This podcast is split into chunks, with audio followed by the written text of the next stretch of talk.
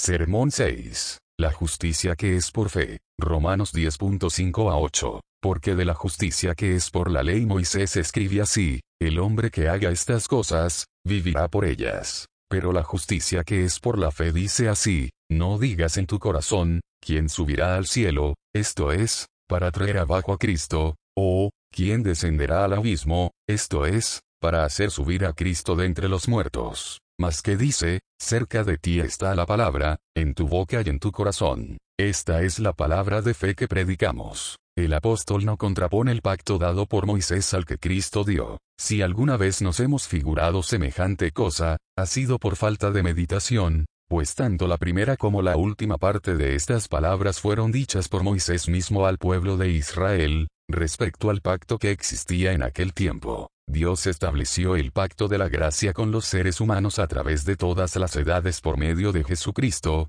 tanto antes, bajo la dispensación judía, como desde que Dios se manifestó en la carne, el cual San Pablo contrasta al pacto de las obras, hecho con Adán mientras estaba en el paraíso. Dicho pacto de obras generalmente se considera, particularmente por los judíos a quienes el apóstol escribe, como el único pacto que hizo Dios con la humanidad. De ellos habla cariñosamente al comienzo de este capítulo, hermanos, ciertamente el anhelo de mi corazón, y mi oración a Dios por Israel, es para salvación, porque yo les doy testimonio de que tienen celo de Dios, pero no conforme a ciencia, porque ignorando la justicia de Dios, de la justificación que procede de su pura gracia y de su misericordia, perdonando gratuitamente nuestros pecados por medio del Hijo de su amor, por medio de la redención que hay en Jesús, y procurando establecer la suya propia, su propia santidad, antecedente de la fe en aquel que justifica al impío, como el fundamento de su perdón y aceptación, no se han sujetado a la justicia de Dios y, por consiguiente, buscan la muerte a causa del error de su vida, ignoraban que el fin de la ley es Cristo, para justicia a todo aquel que cree, que por medio de la oblación de sí mismo ofrecida una vez, él puso fin a la primera ley o pacto, la cual no fue dada por Dios a Moisés, sino a Adán en su estado de inocencia, como consecuencia de lo cual, sin duda alguna se desprenderás esto y vivirás. A la misma vez Él compró para nosotros un mejor pacto, cree y vivirás, cree y serás salvo, salvo desde ahora de la culpa y del poder del pecado y, por consiguiente, de sus consecuencias. Y cuantos ignoran igualmente esto ahora, aun entre aquellas personas que se llaman cristianas, cuántos hay que tienen celo de Dios, pero que aún así procuran establecer su propia justicia como la base para su perdón y aceptación, y por lo tanto rehusan con vehemencia sujetarse a la justicia de Dios, ciertamente el deseo de mi corazón y mi oración a Dios, hermanos míos, es que puedan ser salvos. Y para quitar de en medio esta piedra en el camino, voy a tratar de demostrar, primero, cuál es la justicia que es por la ley, y cuál la justicia que es por la fe. Segundo, la torpeza de confiar en la justicia que es por la ley, y la sabiduría de someterse a la justicia que es por la fe. La justicia que es por la ley dice que el hombre que hiciere estas cosas vivirá por ellas. Haz estas cosas constante y perfectamente, y vivirás para siempre. Esta ley o pacto, llamado generalmente el pacto de obras, dado por Dios al ser humano en el paraíso, exigía una obediencia perfecta en todas sus partes, completa, como la condición para que pudiese continuar por siempre en la santidad y felicidad en que fue creado. Exigía del ser humano el cumplimiento de toda justicia, tanto interior como exterior, negativa y positiva, no solo que se abstuviese de toda palabra ociosa y evitase toda mala obra, sino que tuviese cada afecto, cada deseo, cada pensamiento, en obediencia con la voluntad de Dios, que continuase siendo santo, como aquel que lo creó es santo, tanto de corazón como en sus costumbres, que fuese puro de corazón, como Dios es puro, perfecto como su Padre en los cielos es perfecto, que amara al Señor su Dios con todo su corazón, con toda su alma, con toda su mente, y con todas sus fuerzas, que amara a todas las almas a quienes Dios había creado como Dios la amaba a él, de manera que por medio de esta perfecta benevolencia, pudiese vivir en Dios, quien es amor, y Dios en él, que sirviese al Señor su Dios con todas sus fuerzas, y en todo procurase su gloria. Esto es lo que exige la justicia que es por la ley, de modo que quien lo cumpla pueda vivir por ellas. exigía además que esta completa obediencia a Dios, esta santidad interior y exterior, esta conformidad de corazón y de vida con su voluntad, fuese perfecta en grado sumo. No podía admitirse ninguna excusa, ni hacerse ninguna concesión por haber faltado en algún grado a una jota o una tilde de la ley interior o exterior. No bastaba obedecer todos los mandamientos que se referían a las cosas exteriores, a no ser que se obedeciese cada uno de dichos mandamientos con todas las fuerzas del alma, del modo más completo y la manera más perfecta. Según las exigencias de este pacto, no bastaba amar a Dios con todas las facultades, sino que era necesario amarle con la plenitud de cada una de ellas. Otra cosa exigía irremisiblemente la justicia que es por la ley, y era que esta plena obediencia, esta perfecta santidad de corazón y de vida, no debería interrumpirse jamás, sino continuar desde el momento en que Dios creó al ser humano y sopló en el aliento de vida, hasta el día en que concluyese su prueba y fuese sellado para la vida eterna. La justicia, pues, que es por la fe dice así, oh tú, hombre de Dios, permanece firme en el amor, en la imagen del Dios en que fuiste creado. Si quieres permanecer en vida, guarda los mandamientos que están escritos en tu corazón, ama al Señor tu Dios con todo tu corazón. Ama a todas sus criaturas como te amas a ti mismo. No desees otra cosa sino a Dios. Busca a Dios en cada pensamiento, cada palabra,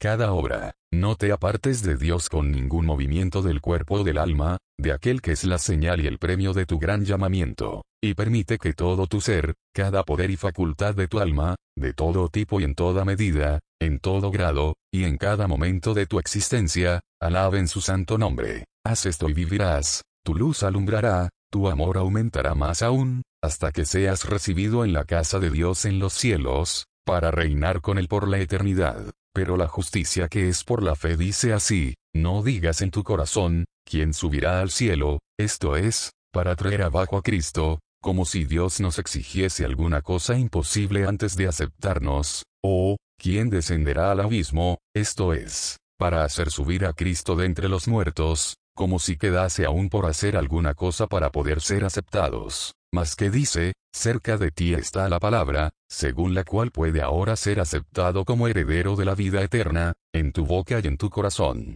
Esta es la palabra de fe que predicamos, el nuevo pacto que Dios ha establecido ahora con el ser humano pecador por medio de Jesucristo. La justicia que es por la fe significa ese estado de justificación, y en consecuencia la salvación presente y final, si permanecemos fieles hasta el fin, que Dios le ha dado al ser humano caído por medio de los méritos y la mediación de su unigénito Hijo. Esto fue revelado en parte a Adán poco después de su caída, en la promesa original que se le hizo a él y a su simiente, respecto de la simiente de la mujer que había de herir la cabeza de la serpiente. Fue revelado un poco más claramente a Abraham por el ángel de Dios desde el cielo, diciendo, por mí mismo he jurado, dice el Señor, en tu simiente serán benditas todas las naciones de la tierra. Fue revelado aún más claramente a Moisés, a David, y a los profetas que lo siguieron, y por medio de ellos al pueblo de Dios en sus respectivas generaciones. Aún así, la mayoría de estas generaciones ignoraba la promesa, y muy pocos la entendían claramente. A pesar de esto, la vida y la inmortalidad no salieron a la luz para los judíos de la antigüedad, como lo son para nosotros por medio del Evangelio. Este pacto no dice al ser humano pecador, sé obediente hasta la perfección y vivirás. Si tal fuera la condición, de nada le aprovecharía todo lo que Cristo hizo y sufrió por él, sería como si se le exigiese que subiera al cielo para traer a Cristo abajo, o que descendiera al abismo, es decir, al mundo invisible, para volver a traer a Cristo de entre los muertos. No se requiere que se haga ninguna cosa imposible, aunque sería imposible para el ser humano por sí mismo, pero no para el ser humano con la ayuda del Espíritu de Dios, eso sería como burlarse de la debilidad humana. Hablando en forma estricta, el pacto de la gracia no nos exige que hagamos nada como cosa indispensable o absolutamente necesaria para nuestra justificación. Sencillamente que creamos en aquel que por amor a su Hijo y la propiciación que éste hizo justifica al impío que no obra,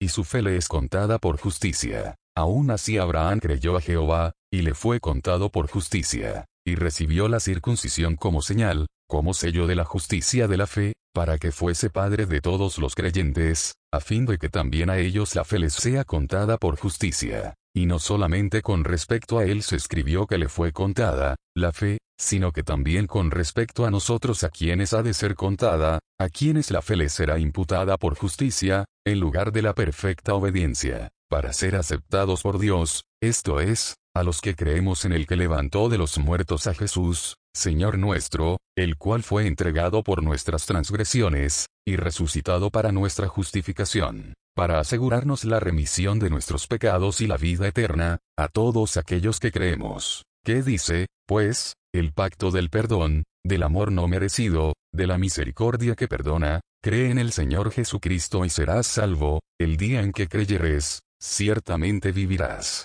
Dios te restaurará su favor, y en agradarle encontrarás la verdadera vida, serás salvo de la maldición y de la ira de Dios, resucitarás de la muerte del pecado a la vida de justicia, y si permaneces fiel hasta el fin, creyendo en Jesús, no probarás la muerte segunda, sino que, habiendo sufrido con el Señor, vivirás y reinarás con Él por los siglos de los siglos. Ahora está cerca de ti la palabra. La condición para obtener la vida es clara, sencilla, y está a la mano. Está en tu boca y en tu corazón a través de la obra del Espíritu de Dios. En el momento en que confesares con tu boca que Jesús es el Señor, y creyeres en tu corazón que Dios lo levantó de los muertos, serás salvo de la condenación, de la culpa y del castigo por los pecados pasados, y podrás servir a Dios en verdadera santidad todos los restantes días de tu vida. ¿Qué diferencia hay, pues, entre la justicia que es por la ley y la justicia que es por la fe, entre el primer pacto, de la obras y el segundo, de la gracia, la diferencia esencial, inmutable, es esta, el primer pacto supone que la persona que lo recibe es ya pura y feliz, creada a imagen de Dios y en disfrute su favor, y señala la condición mediante la cual puede continuar en amor y felicidad, en vida e inmortalidad. El otro pacto supone la supone pecaminosa y desgraciada, por haber perdido la imagen gloriosa de Dios, constantemente bajo la ira de Dios y en rápida marcha, por medio del pecado que ha causado la muerte de su alma, a la muerte tanto del cuerpo como eterna. Al ser humano en este estado, la justicia que es por la fe le señala la condición para poder obtener de nuevo la perla que ha perdido, el favor y la imagen de Dios, la vida de Dios en su alma, y ser restaurado al conocimiento y el amor de Dios, que es el principio de la vida eterna. Además, para que el ser humano pudiese continuar en el favor de Dios, en su conocimiento y amor, en santidad y felicidad, el pacto de obras requería una obediencia ininterrumpida y perfecta a todos y cada uno de los detalles de la ley de Dios, mientras que el pacto de la gracia,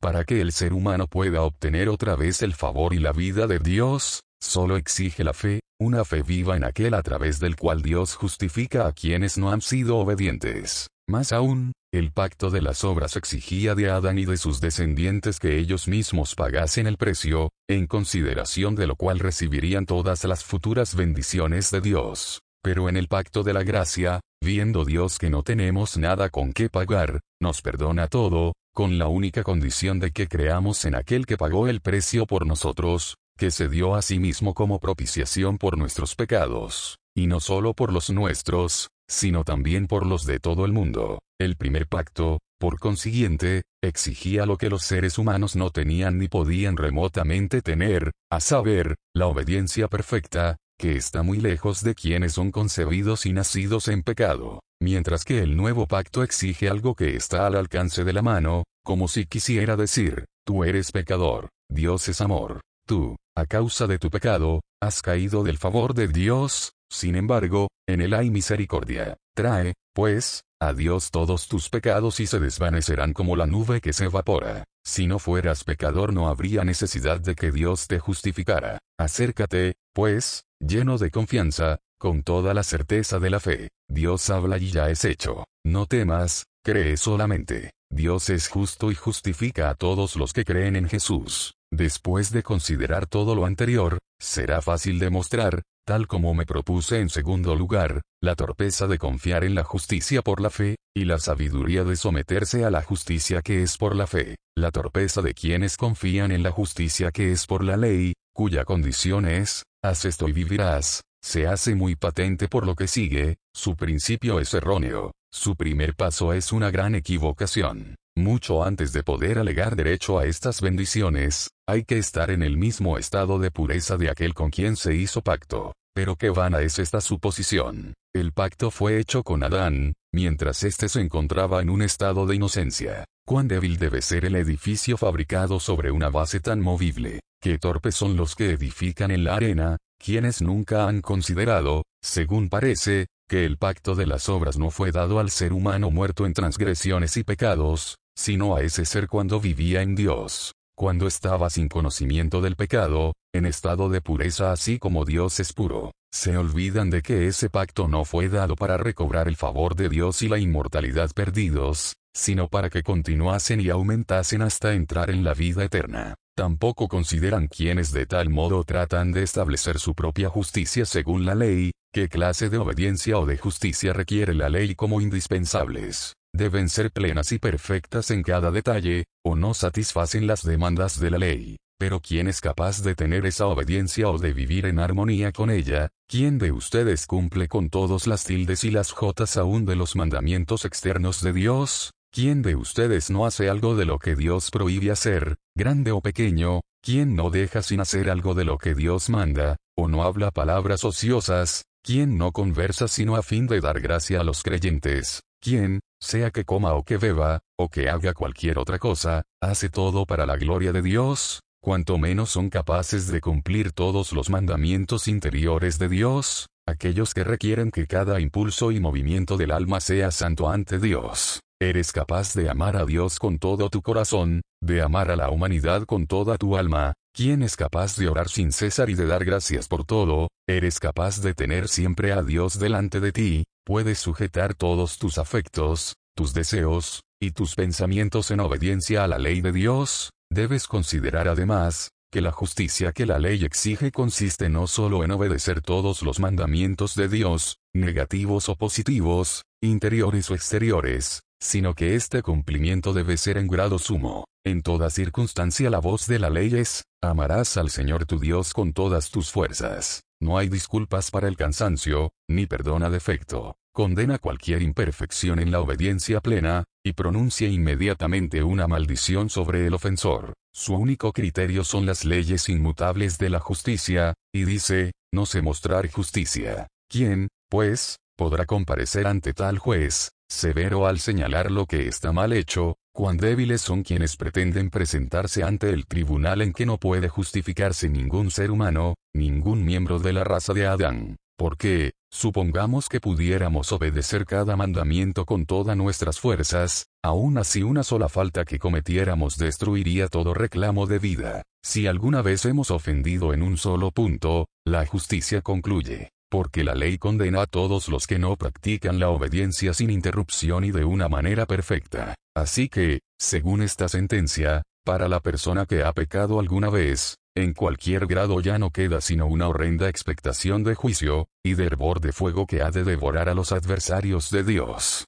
¿No comete entonces la mayor de las locuras el ser humano caído que busca la vida por su propia justicia, el ser humano que ha sido formado en maldad y concebido en pecado, un ser humano que es de naturaleza terrenal, animal, diabólica, un ser humano corrompido y abominable, en el cual, hasta que no encuentre la gracia no mora el bien, que no puede pensar nada bueno, un ser humano que es en verdad todo pecado, una masa de iniquidad, y quien comete pecado cada vez que respira, cuyas transgresiones, en palabra y hecho, son más que los cabellos de su cabeza. Qué torpeza, qué falta de sentido puede ser la de este gusano impuro, culpable, indefenso, el soñar en buscar ser aceptado por medio de su propia santidad, querer vivir por la justicia que es por la ley. Al mismo tiempo, las mismas razones que demuestran la torpeza de confiar en la justicia que es por la ley, Prueba igualmente la sabiduría de someterse a la justicia de Dios por medio de la fe.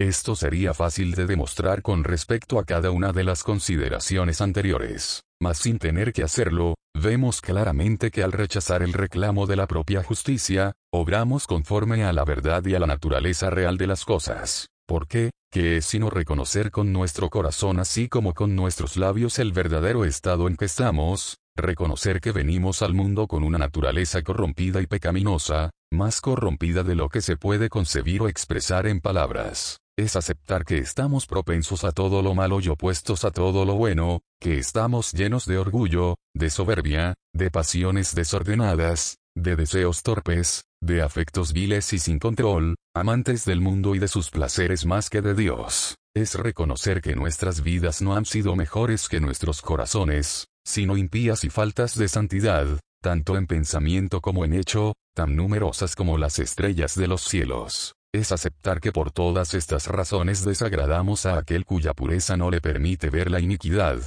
y que no merecemos sino su indignación, su ira, la paga del pecado, que es la muerte. Es declarar que no podemos con nuestra propia justicia, la que verdaderamente no tenemos, ni con nuestras obras, que son como el árbol del cual crecen, aplacar la ira de Dios, o evitar el castigo que tan justamente merecemos. Es afirmar que si quedamos abandonados a nosotros mismos, solamente nos volveremos peores, nos sumergiremos más y más en el pecado, ofendiendo a Dios tanto con nuestras obras malas como con las expresiones de nuestra mente carnal, hasta que, habiendo llenado la medida de nuestras iniquidades, atraigamos sobre nosotros completa destrucción. No es esta nuestra verdadera naturaleza, el reconocer, pues, todo esto tanto en nuestro corazón como con nuestros labios, esto es, el no pretender que tenemos santidad, la justicia que es por la ley, es actuar de acuerdo con la naturaleza real de las cosas y, por consiguiente,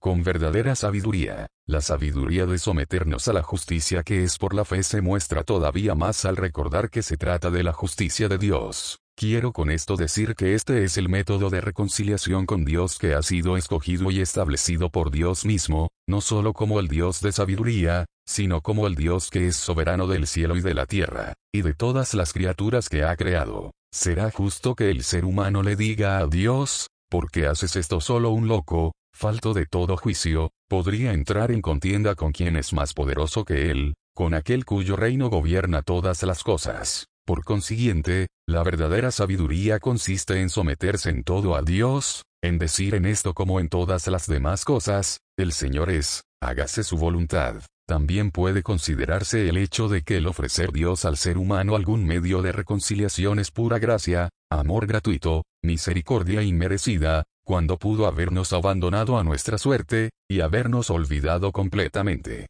Por lo cual, mostramos sabiduría al aceptar cualquier método que Dios tenga a bien establecer, movido por su tierna misericordia, por su favor inmerecido, para que quienes son sus enemigos, quienes se han separado de Él, y por tanto tiempo han sido rebeldes, puedan aún encontrar el remedio. Debemos mencionar un punto más. Hay sabiduría en tratar de lograr el mejor fin con los mejores medios. El mejor fin que una criatura puede procurar es la felicidad en Dios. Y el mejor fin que una criatura caída puede procurar es recobrar el favor y la imagen de Dios. Pero el mejor, de hecho, el único medio, bajo el cielo, dado al ser humano mediante el cual pueda volver a tener el favor de Dios, el cual es mejor que la vida misma, o la imagen de Dios, la cual es la verdadera vida del alma, es someterse a la justicia que es por la fe, el creer en el unigénito Hijo de Dios. Quien quiera que seas, oh alma, ansiosa de salvarte, de ser perdonada y reconciliarte con Dios, no digas en tu corazón,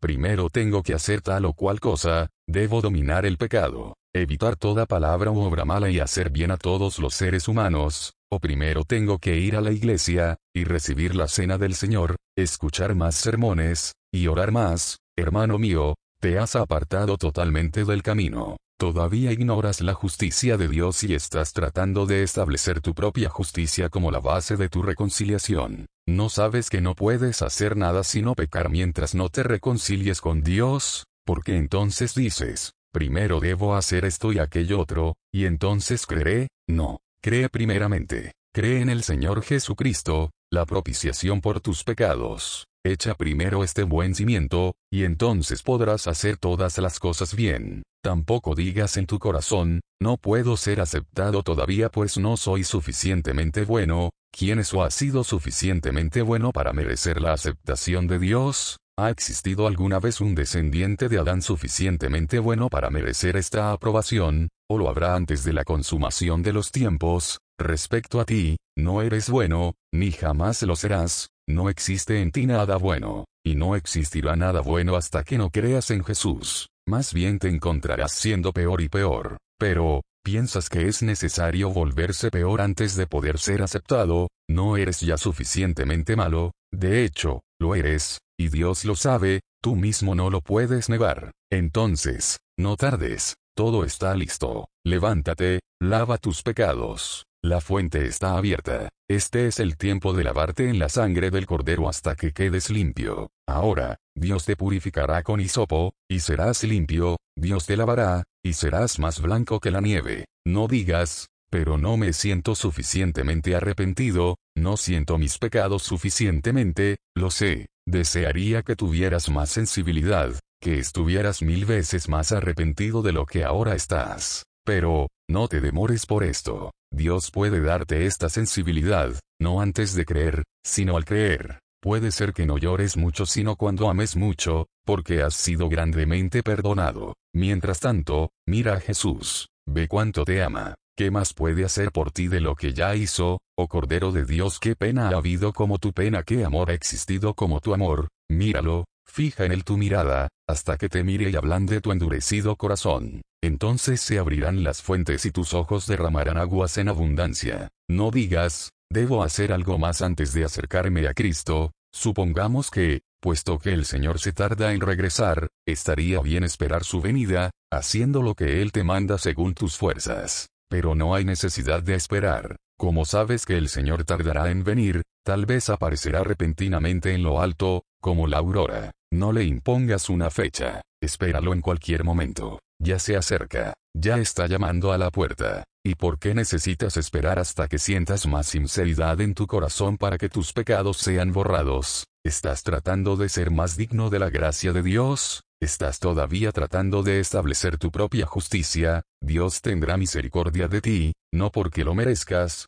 sino porque su compasión nunca falla, no porque seas justo, sino porque Jesucristo se sacrificó por tus pecados. Además, si hay algo bueno en la sinceridad, ¿por qué esperas tener más, antes de tener fe, sabiendo que la fe es la raíz de la que brota todo lo bueno y santo? Sobre todo, ¿hasta cuándo olvidarás que todo lo que haces, todo lo que tienes, antes de que tus pecados te sean perdonados, de nada te sirve en la presencia de Dios para obtener el perdón, no sabes que, por el contrario, debes desechar, que debes hollar, que debes dejar de tomar en cuenta todas tus obras, o no podrás recibir el favor de Dios, hasta que hagas estas cosas no podrás rogar como mero pecador, culpable, perdido, desgraciado, sin nada que alegar, sin nada que ofrecer a Dios sino los méritos de su bien amado Hijo, quien te amó y se entregó a sí mismo por ti. Para concluir, quien quiera que seas, oh humano, que vives bajo sentencia de muerte, que te sientes como un pecador condenado, y tienes la ira de Dios sobre ti, a ti te dice el Señor, no que hagas esto, no que obedezcas todos los mandamientos y vivas, sino, cree en el Señor Jesucristo, y serás salvo, tú y tu casa. La palabra de fe está cerca de ti, ahora mismo, en este preciso momento, en el estado en que te encuentras, pecador como eres, tal como eres, cree en el Evangelio, y Dios será propicio a tus injusticias, y nunca más se acordará de tus pecados ni de tus iniquidades.